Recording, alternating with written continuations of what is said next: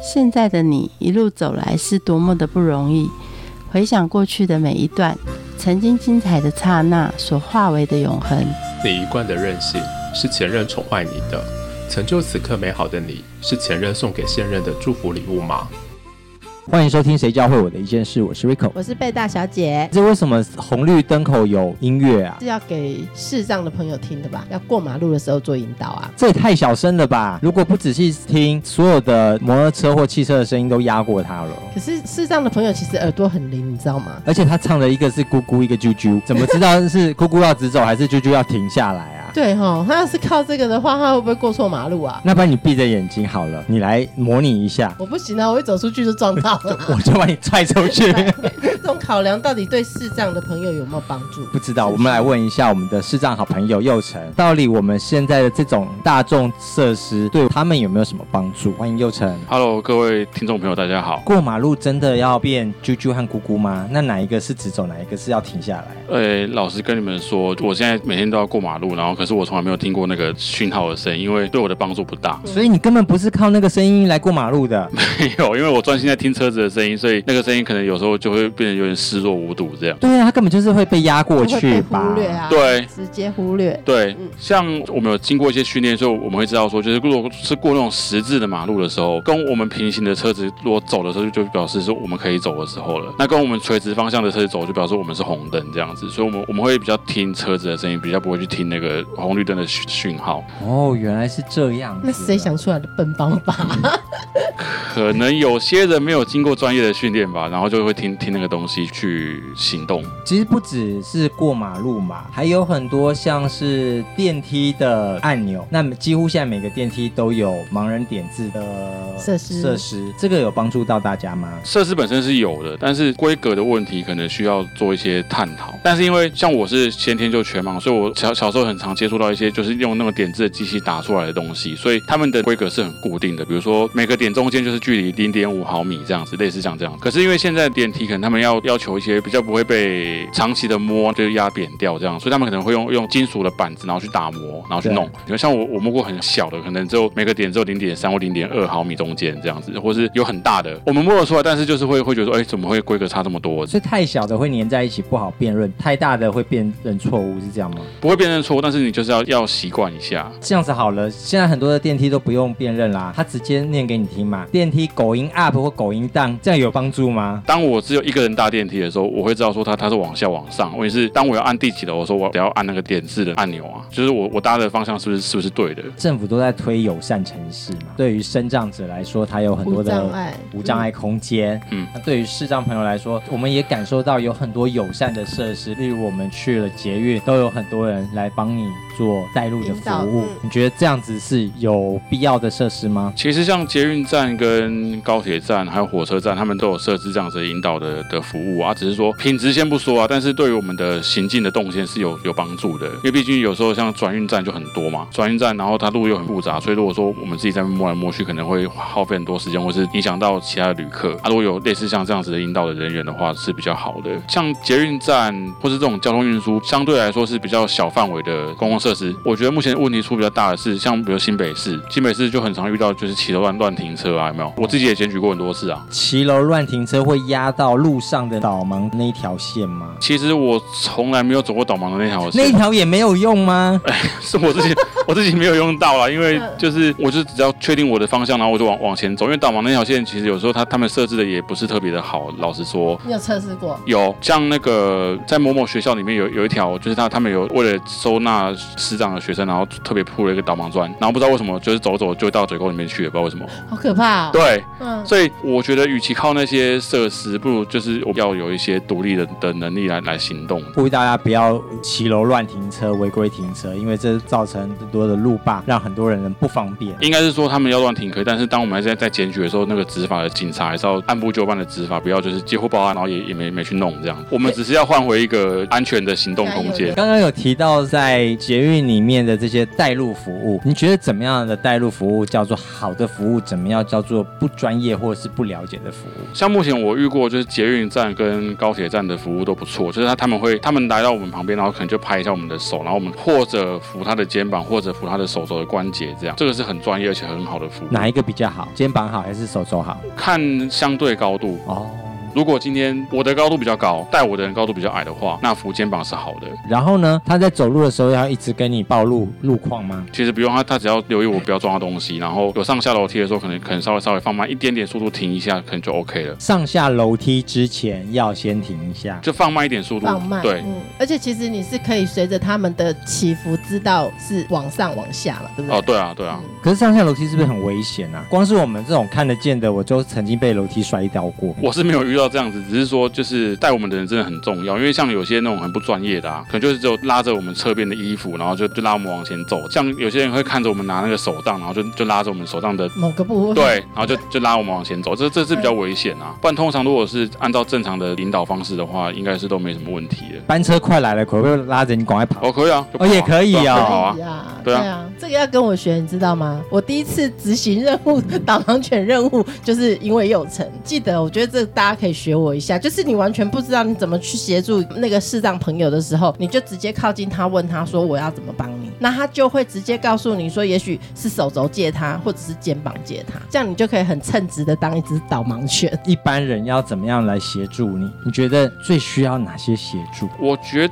得问路这个，我觉得我觉得蛮必要的，因为我就有遇过就不是很好的经验。我高中那时候就是有教育局的辅导员，就是鼓励我说，哎，那你就练习一下自己行动的能力。有一门课要鼓励我们敢跟大家问路，就比如说啊，这个路要要要怎么走，或者我啊要我要搭几号公车。但是可能也是因为就是那时候的时机刚好遇到，就遇到那个有有很多那种什么假问路、真诈财、诈色，有没有？我自己又长得不是特别矮小，所以就很多人看到我在问路，然后可能就觉得，哎呦，这到底是真还是假的、啊？会远远离我。我是觉得说两方面啊，一方面是说鼓励我们的视觉障碍同胞，或者说任何障碍同胞，或是大家都可以，就是当我们有需要旁边的协助的时候，我们就主动开口。当这些人主动开口的时候，旁边的人也也可以就是鼓励你们可以不吝于提供协助这样子。有时候反而如果说像我们没有开口请求协助的时候，就给我们一点安静的空间，嗯，也是不错的。这也是你比较吃亏的部分，啊因为我们要问路的时候，可以先看哪一个人比较好下手啊。 下手 是用下手这个名词哈。就是那种阿嬷比较容易告诉你嘛，在赶路的小姐比较讨厌，不会告诉你。所哎以我们真的吗？所以我们会去挑那个柿子软的来问啊呐、可通常会告诉我路，或是或是带我上公车都是小姐那你比较帅啊？哦，是？吗？没没没这种问题，嗯 没这种问题。那是你 Rico 的问题比较大，你可能比较容易吸引阿妈的注意，这他样。要哭， 因为我们本身也都是欧巴 现在桑，是欧巴。桑了。哦，大家在带路或者是在协助的时候，通常会有什么样的盲点啊？其实我是有有遇过一个状况，就是那时候我在学那个独立行动，要自己上街练习的时候，有一个练习的主题就是，就是老师会把我丢在一个那个西门町的徒步区里面，任何一个角落哦，然后就告诉你说啊，那你要在十点半以前去找到麦当劳，刺激了吧？那怎么怎么找？就沿沿路问啊，有人会告诉你对的方向，有人会告诉你错的方向，那还是有大哥，你错的是故意的吗？不是故意的，哦，关卡设计 的。哎，不是不是，是可能真的是问问错人了。 那个人也没什么方嗯你向是可感。能问到我比方说像 Rico，你可能问到我，可能就问错了。比如说街友或是当地的居民，可能他们就会告诉你说啊，麦当劳就往那边去这样啊，那那边是哪边？那对边是哪里？，对，那边是哪里？或是有一种数据也也很抽象啊，你只要往前走二十公尺之后左转，那请问二十公尺大概大概多远？ 也太精准了吧？对啊那个人 那应该怎么说？就比如说你可能你要先往前走，旁边会有什么？比如说会有 seven 啊，seven 会有它的味道吧？身份没有味道，只有叮咚声呢、它有那茶叶蛋的那个味道会会跑跑出来啊啊，或是比如说你旁边会有夹娃娃机的那个机台的那个店面，你听到那个时候你你往左转，但是这个很专业，这个不就是不能怪说大家没没弄好，因为这个实在是太太细微了啦。但是是不是其实我们大概告诉你说，你碰到什么样的店，往那边左转或往右转，你们至少会有一点概念，知道。对，就是好过于二十公尺，或是往那那边去。那如果现在开 Google 导航，它就是说前方二十公尺左转，这对你来说没有屁用。可是他他快到的时候，他他告诉你说请左转，这很容易撞到墙，可是重点是我它啊没那么精准。我们没有没有办法边走路边开 Google，因为我们必须要必须要听旁边有有没有车子经过啊，哦或是会不会撞到其他东西啊。嗯 Google 那是针对你你们的设计，不是我们 Google 也不是针对我哦的设计、啊，真的吗？我也听不太懂。哦它需要的还是一只导盲犬。哦，对这样子哦，对而，且我上次更好笑，我跟人家怎么暴露，你知道吗？啊，我说你骑摩托车，然后看到有国旗的时候又右转，说老兄，啊双十走很久了，没有国 旗，哪来的国旗？年代我说也哈过，了没有国旗，那我也不知道怎么报了。啊，在这个协助上，我们现在知道说，其实不能讲那么明确的，但也不能讲不明确的，就是怎么讲啊？你要有有一个明确的指标啦，告诉你说，那你往前走二十公尺，问题是你你知道二十公尺多多远吗？我跟你讲说往前走三步、三十步。三十步，那问题是你的步伐跟我的一样大吗？好啦，这么麻烦不，那不导盲犬不狗要狗不要给你付了啦，是不你是去拿一只狗狗，这样比较快。我我才不要为什么导盲犬不是最好用吗？哦！导盲又犬，可爱，导盲犬它只有可爱的优点而已嘛，它它一点也不好用啊， 为什么对你来说导盲犬如何不好用？导盲犬训练起来很累呢，很对啊人家，而花且很多很钱很训练很花钱啊。很花对钱，那为什么用不到你们身上呢？问题是我个人是没有用过啦，吼，但是就是我以前同事有申请过导盲犬，然后他就是在我们公司上班，他就一个小拉拉。有一次就是这样，因为我同事是全盲，所以他他看不到小狗狗，他们可能是不定期会从体内吐出一些渣渣、毛或是食物的什么东西。狗狗吐出来之后，紧张的不是那个人，是看到的人然后反而是那个主管在帮他清理这这些秽物，这是一个。然后再来就是说，因为呃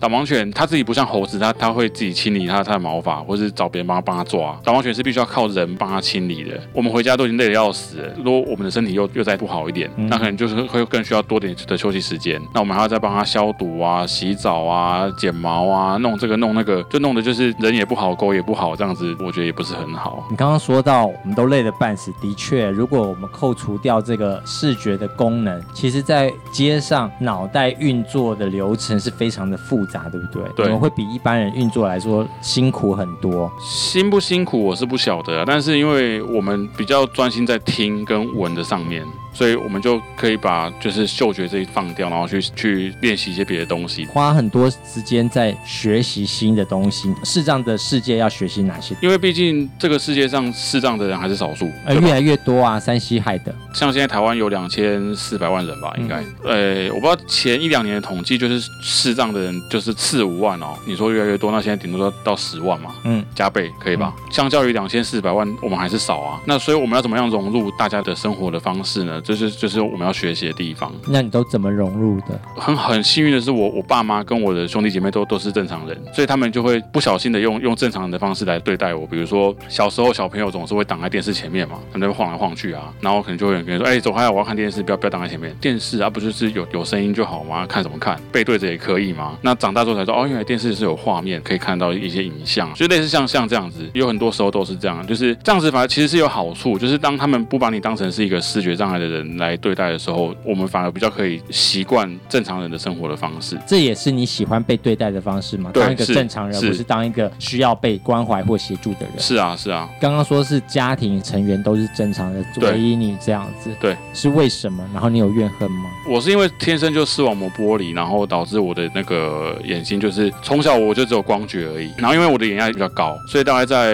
我小学四年级的时候我就青光眼了。青光眼是什么感觉？你知道吗？就是你的两个眼睛前面会会粘了两两颗那个很大颗的哈根达斯的冰淇淋的那种亮亮的东西，就是球圆球，那个光源会挡住我们我们的光光觉，所以像我现在就是已经几乎完全看不到的的程度了。然后，但是因为小时候就是我们要花很多时间去适应这个世界，可能也也没有什么时间去怨怨恨这东西。然后长大之后也就觉得习惯啦、啊我的家人都是一般就是正常的人，所以我必须要花很长的时间跟很多的不一样的方法去适应他们的生活，因为他们不会因为我一个人的生活改变任何的生活的模式，我就必须要去适应他们。然后当我好不容易适应好了，那学习也学习好了，就是我也长大了，就是没什么时间去怨恨这件事。可当我好好的享受这个视障的过程，我就觉得哎还不错，就是会比一般人少接触到很多不好的东西这样子。什么样是比方一般人接触到不好的东西？表面上来说，比如说我们我这样子走在路上，可能旁边如果跟我一起走的人，可能就看到哎旁边有死掉的小猫或小狗，就觉得哎好可怕哦。嗯，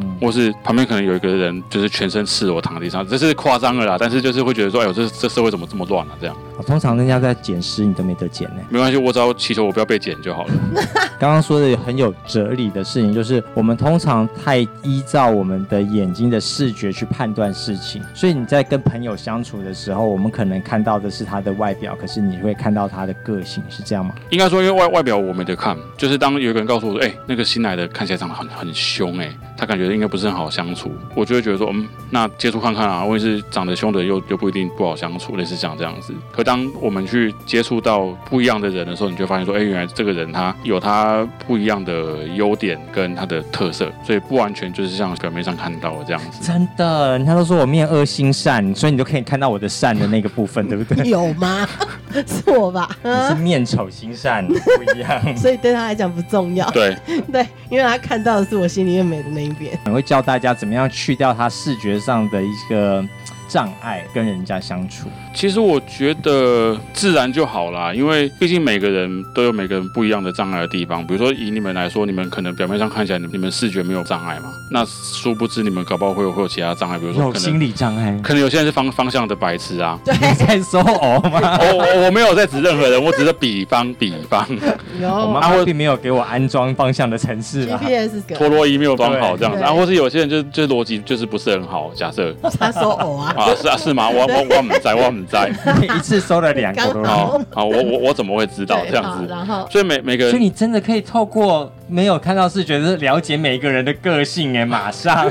有一个人是逻辑没有，没有我我的意思只是说，因为大家的那个弱点都不太一样，所以我觉得就是一视同仁吧。然后如果说当我们的生活的方式抵触到对方，或是跟对方有有所冲突的时候，我觉得就是互相包容。比如说很有很多人告诉我说啊，杯子就在在在那边啊，在你的旁边右手边，结果我伸出右手，他他告诉我说啊，不是是另外一边这样，因为他他他站在我的对面想就是告诉我这件事情，所以我觉得就是多一点包容，然后有一些忍耐，因为大家都不一样，或是有些人根本就不会告诉你杯子在哪，他他直接拉你手去拿那个杯子， 这样好吗？不会不好，但是你要告诉我们一声，不然我们我们可能会被吓一跳。对我们看很多的偶像剧啊，都会演到视障的朋友啊，对，只有两种特质，嗯第一个要么就是帅不拉几的，嗯第二个就是你们脾气超级暴躁的。哦，我那我应该是第二种那一种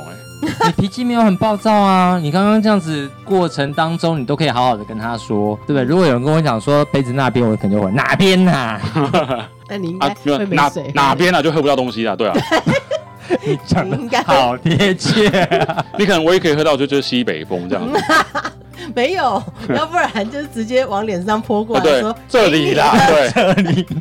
你 你觉得社会给盲人的工作机会多吗？相对来说的话，当然是很少。像大概在我们爸妈或者是我们的就是祖父母这个年代的话，盲人不外乎两种工作，一个是按摩。一个是乐手，金门王李炳辉啊，然后以前那个北投的那个拿卡西有很多那盲人的乐手啊，现在有比较多，现在就是有些工单位会开出一些客服的职缺，然后招聘视觉障碍的人去做。我个人的话，因为我是在我是在那个私人银行工作，这样子相对来说会比以前多一些些啦，但是大多数的视觉障碍者还是去做按摩这样，所以大家像一般的正常人看到盲人，第一个印象就是啊，那他是不是在哪边服务啊，在哪边按摩这样子？可是你觉得这样是好的吗？也许也不爱帮人家按摩的。其实应该是这样讲，就是说，在我我小的时候啊，我我很排斥这一块，就是按摩这一块，因为我觉得大家的学历都高，就是现在要念到大学这么简单，然后大家学历都都这么高，然后也很多人是学有所长的，我都已经花这么多时间练习我的我的专业，为什么我还要再去做用劳力换来的工作这样子？所以那时候我是很不能接受，可能我自己就自视甚高，我就觉得说啊，我那我应该要做一些不一样的工作这样。但是因为现在一方面是经济也没有特别景气，然后再来是说所有的职缺都有限，工单位的职缺也是按按照比例分配嘛，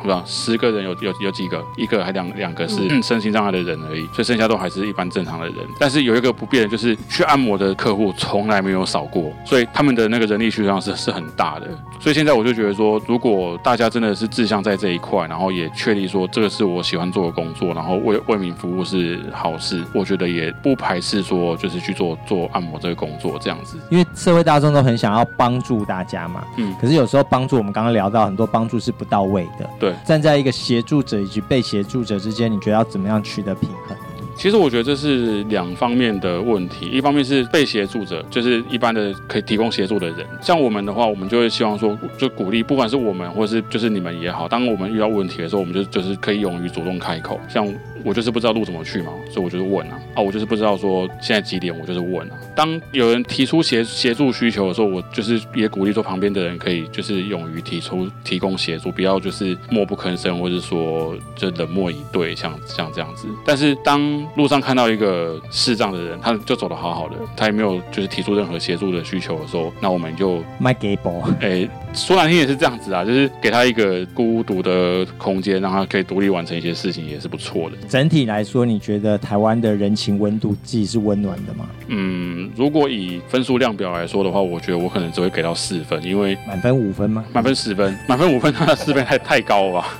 为什么？因还为有哪些不足的地方？因为现在就是说山西的商品很泛滥，大众就是边走路边看边等公车，然后可能就是边边划手机，所以可能会忽视掉一些需要协助的讯息或是警警讯，不管北中南都一样，总是会提供协助，就是那那固定几个人这样。所以我觉得这个会不会有点太太悲观了、就是大家也不是一直讲说台湾最美的风景是人嘛？我觉得根本就屁，会提供会主动提热情提供协助就就是这些人啊。在你印象中是哪一群人？像我遇到的比较多的都是我遇到的 O O L 多，对主动帮忙的哦对 OL 多，对，那被动的呢？被动如的果你去问了，会被动的第一个跳出来的还还是 O L，哦，对，嗯，所以台湾 OL 加油哦！但会比较 gable 的是阿尚，哎、对对，或是大哥，哦，大哥也会对啊，你觉得在我们的言语中，哪一些字眼说到你会觉得很不开心，非常有歧视感啊？那个谁没？还好啊，有时候我自己也也也常常这样讲，啊你你你很忙吗？我更忙啊，因为我全忙这样啊，所以我觉得就是我觉得还好啦，就是大家如果不是有心刻意要用这个词来指向某一个人的什么特点，那只是就聊天聊到的话，那我觉得都就都还 OK 啊。哦，所以如果我们开玩笑的讲说你很瞎，其实你自己心里面也知道，我们讲的这个不是你的对啊，外在的这个条件，是我们讲的是我们聊天的过程。跟你讲个笑话，就是有一次，因为我我个人平常就是晚就是周末晚上会有小酌的习惯，啊，因为我都是喝烈酒，我都是喝威士忌或高粱酒这样。然后就有个朋友问我说：“哎、高粱酒啊，你不怕你买假酒吗？”我说：“假酒有什么关系？我不会因为因为喝到假酒就失明的。”呃，是什么样的学习让你的心这么有这么大的宽容度？我觉得这是这是不知不觉的，因为像我，像我知道有很多的视觉障碍者都是从小就是在那个特殊学校念书，什么启明学校有没有？可以直接一条龙服务，从小一念念到高三那种啊。而且像我，我是小学的时候我我是在那边念，但是但是我小学四年级之后就被老师赶出来，因为老师觉得说我我学的比较快，所以在那边会学不到东西这样。所以我五年级开始我就在一般的学校就读，然后就读到国中、高中、大学，我都是跟一一般的同同学一起就是一起玩，然后一起读书、一起相处。所以我觉得我也比较容易习惯他们的一些言语啊、惯用词啊，跟一些动行为这那样。你国高中都没有被霸凌哦？没有哎、因为我我就长得比一般人高大一点点啊。不太行，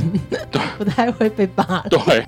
那你的课本是特殊的课本还是一般的课本？哦，我的课本是特殊的，是那个教育部提供的，是点点字的课本，哦，教育部有提供这么全面性的点字课本，很呃不很厉害耶。全面性啊。问题是很压给啊，你知道高中的英文课本不是不是很大一本吗？嗯，你们是一本对不对？对我们要印成三本哎、哦哦，就我们的一本就会变成你们的三本。对，我们的三本的厚度可能是你们一本的四五倍，因为点字很蓬松。哦，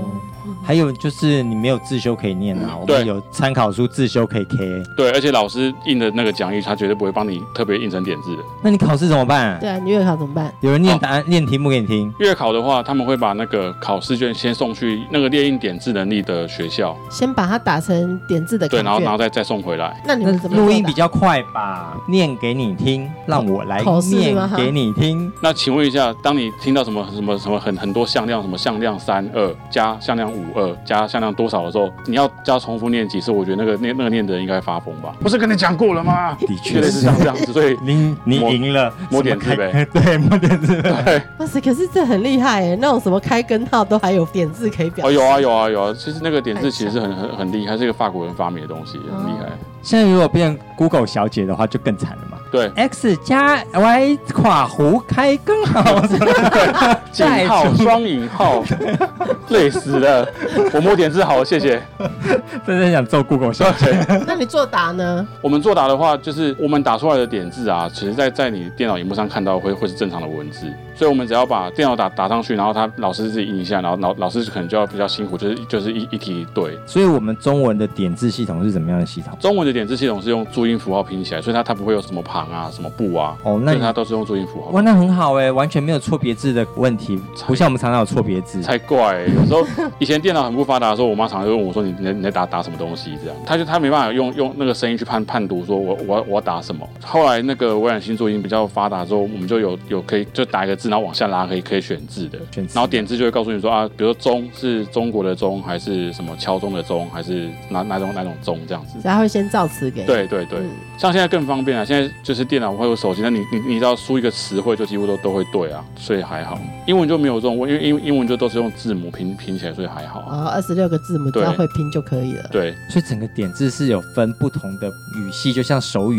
一样哎。对。各个国家的方式都不一样，哎也没有说手语是全世界的语言。不知道手语会不会是不是全世界通用、欸？哎，不是不是嗯不是不是不是哦不好是像每个国家它没有那不么太一样。爽。哦，好，对，所以你除了英文跟中文，你还有学其他的语言吗？点是没有。嗯所以整个过程，你觉得这视障教会你什么事情？其实视障教会我很多事情诶、一方面是说像刚刚讲的，就是我们我们没有没有视觉的功能，所以我们也不会以视觉去判断任何东西，比如说人的美丑，或是胖瘦，或是个性的好坏。因为个性好坏你从长相看不太出来，除非有这种很极端，就是什么小头锐面啊、獐头鼠目，有没有？就除非就是那种很极端的，不然就是一般的人其实很难判断出来说从长相看看出他他的个性怎么样这样子。啊，再来就是说，我觉得就是要学会包容一些事情，因为大家都跟我们不一样，我们也跟大家不一样，所以大家的先天上的环境也会跟我们不一样，所以他们呈现出来的生活的态度跟方式也会不一样。我觉得在很多不一样的生活态度跟方式中间，只要可以达成我们要的目的，或是可以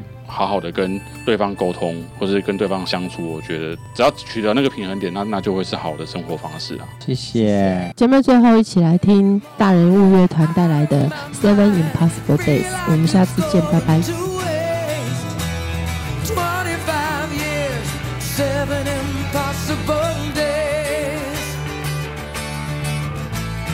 Monday morning, I'll never find someone with strength to betray.